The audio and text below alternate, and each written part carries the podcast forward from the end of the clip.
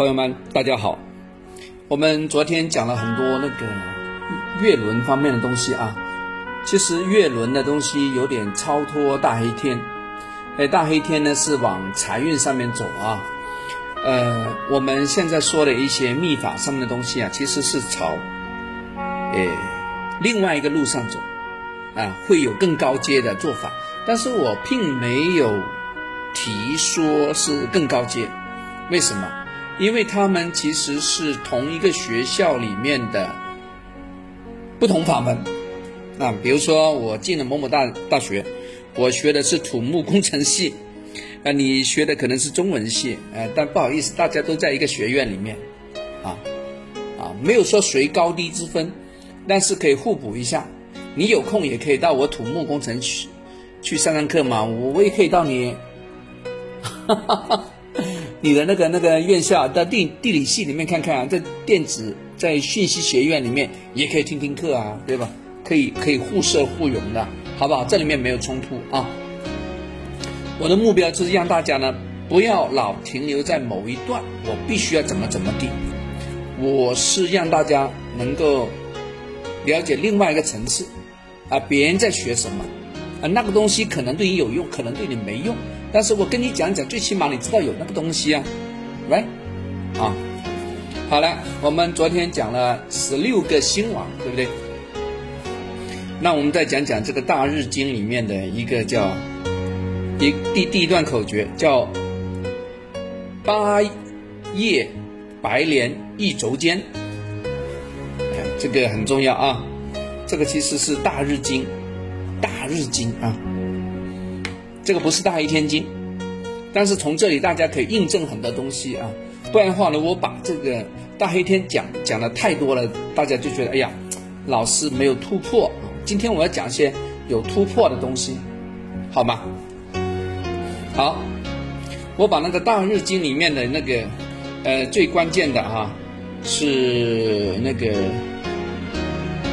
日本那边空海传过来，他说的是八叶。白莲一轴间，丙现阿字束光色，禅字俱入金刚府少入如来俱尽字。这个有点拗口啊，何老师后边可能会偷偷的把这个概念转一转啊，大家知道这个是名师大师传的就可以了啊。何老师只是把这个翻译给大家听。有可能那个文字被我改掉了，但大家知道一下就可以了啊，不要怪我啊。何老师也是尝试着，呃，解一解这个话给大家听。来，今天我们讲第一段啊，八叶白莲一轴间什么意思？八叶是代表呢莲花的八块莲蓬，八个。所以何老师在做那个大黑天。诶的布局的时候，里面有一个大黑天的聚宝盆，有没有看到？它里面就是莲花叶子的。所以给大家讲讲讲的时候呢，我都建议大家用那个诶高级版本，就是我们那个加强加速版本，因为里面就有八叶的莲台啊，明白不？哎，这下给你戳穿了啊，在这里啊，这是大日经里面的哈，八个叶子，那朵莲花呢，在你脑海里面要变成白色的。所以叫八叶的白莲。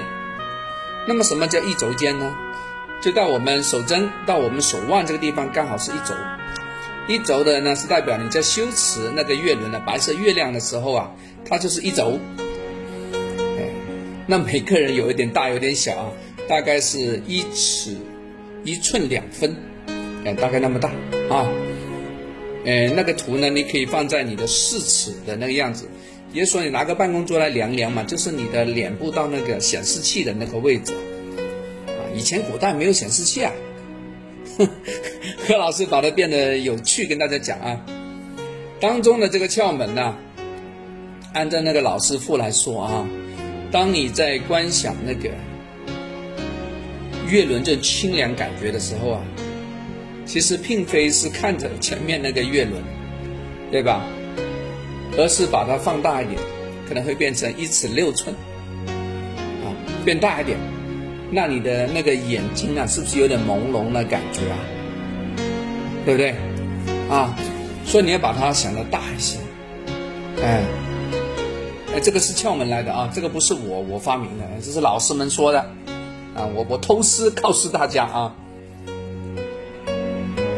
所以呢，一定要把它放大一点，让它的模糊啊，它的边界啊在在变化，放大一点啊，这是口传的。因为呢，一尺六寸代表什么？十六大菩萨啊，又回到我们刚才说的十六星王里面去了，对不对？这个是密宗里面的不传的秘密来的啊，不是一般人告诉你的。何老师在这里讲的其实有点违规啊，嗯，但是我我把这一套跟大家说一说。啊，这个也是，我觉得也是个好事吧，啊，天机不可泄露，但是有时能够让大家多学一点，这个泄露一点就泄露一点吧，啊，我希望大家好啊，你看何老师的心态还可以吧，啊，可以的，真的。哎，如果大家认真的修，没关系，也可以找一些对应的老师慢慢学都可以啊。我多讲一些，就是让大家学到更多啊，还有再来。这个十六种呢，是代表不同形态。有些朋友说：“何老师必须是菩萨吗？就不可以是其他吗？”哎，没关系，你就代表十六种不同的功能，十六种不同的发光体，这样就容易了，好不好？哎，这是讲清楚形状大小啊，就像我们物理系的东西一样啊。